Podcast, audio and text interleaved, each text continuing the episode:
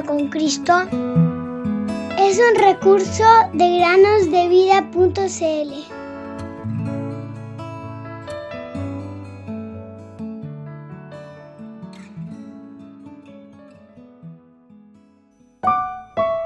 Ponme como sello sobre tu corazón, como sello sobre tu brazo, porque fuerte como la muerte es el amor.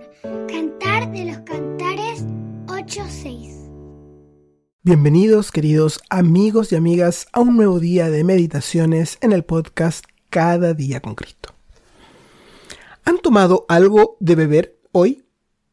No importa cuál sea tu bebida preferida, la parte principal de cualquier bebida es el agua. Hay muchas formas de obtener el agua que nuestro cuerpo necesita y todos necesitamos agua diariamente, sin importar dónde vivamos. Incluso hace miles de años todos necesitaban agua para beber cada día, al igual que en el día de hoy. Ahora, ¿de qué está compuesta toda el agua? Quizás te sorprenda saber que está compuesta de hidrógeno y oxígeno. Y ninguno de estos elementos es húmedo en sí mismo. El hidrógeno es un gas que hace que los globos suban. Y el oxígeno es un gas que proviene de las plantas verdes bajo la luz del sol. ¿Quién habría pensado en combinar estos dos elementos y crear algo transparente y húmedo para que lo bebamos? Dios lo hizo así.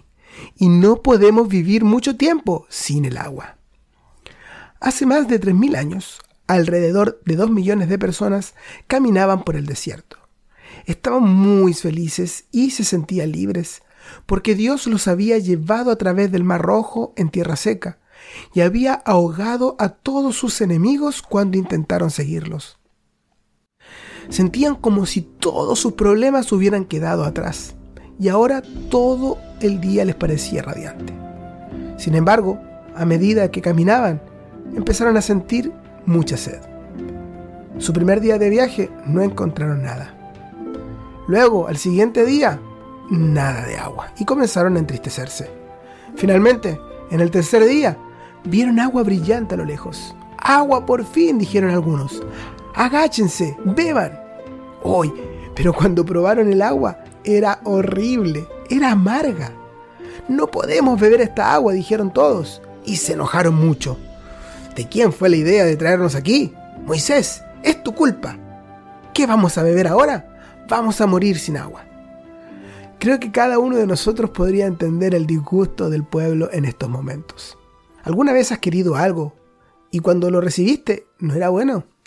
Si miras a tu alrededor, probablemente podrías encontrar a alguien a quien culpar. Y podrías fruncir el ceño y armar un gran alboroto al respecto. Y tal vez podrías encontrar a otros que compartan la decepción contigo. Ahora déjame preguntarte, ¿a Dios le importa tu problema? ¿Qué crees tú? Déjame decirte que a Dios le importa mucho. Recuerda que Él envió a su único Hijo para morir por ti. ¿Hay alguna prueba mayor de su amor que esta? Cuéntale tu problema y permite que su sabiduría perfecta, no la tuya, te dé la respuesta. Esas dos millones de personas tuvieron un verdadero contratiempo, pero se acercaron a la persona equivocada al respecto. Deberían haberle contado su problema a Dios. Recuerda, Él es el Dios que creó el hidrógeno y el oxígeno cuando hizo el mundo, y fue Dios quien los combinó para hacer agua para nosotros. Moisés, a quien el pueblo se dirigió, clamó a Dios. Y la respuesta no fue lo que todos esperaban. Dios le mostró un árbol. ¿Cómo podría un árbol resolver el problema del agua? ¿Puedes acordarte tú, querido amigo o amiga, que Dios también nos ha mostrado a un trozo de madera? Así es, la única forma de resolver nuestro problema del pecado lo encontramos en la cruz el Señor Jesús fue clavado en una cruz de madera. Dios nos ha mostrado que el maravilloso Salvador que murió en esa cruz tuvo que llevar los pecados de cada creyente sobre sí mismo, y esos pecados se han ido para siempre. Moisés echó ese árbol en las aguas de Mara, y el agua se hizo dulce. ¡Qué maravilloso para todos aquellos viajeros sedientos! ¿A dónde fue la amargura? Ese es el secreto de Dios. Es suficiente para nosotros saber que Dios sabe cómo lidiar con cada problema y que Él nos ama y se preocupa por nosotros. La historia no termina ahí. Dios tiene secretos mejores de lo que jamás hayas imaginado. El siguiente lugar al que llegaron fue Elim, donde había doce fuentes de aguas y setenta palmeras. Sus bendiciones, las bendiciones de Dios, son para aquellos que confían en Él y esperan pacientemente en sus promesas. Mi Dios proveerá a todas sus necesidades conforme a sus riquezas en gloria en Cristo Jesús. Filipenses 4:19.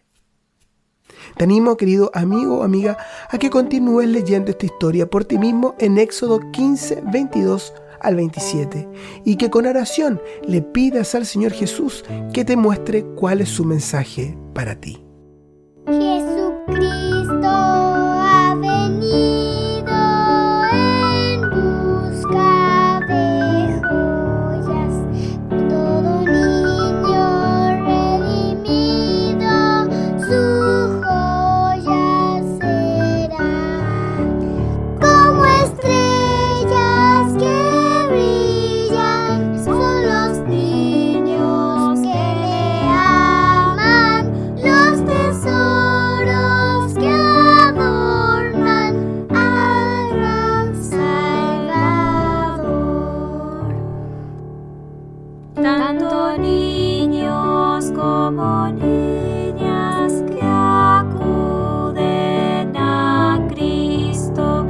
Son las joyas escogidas.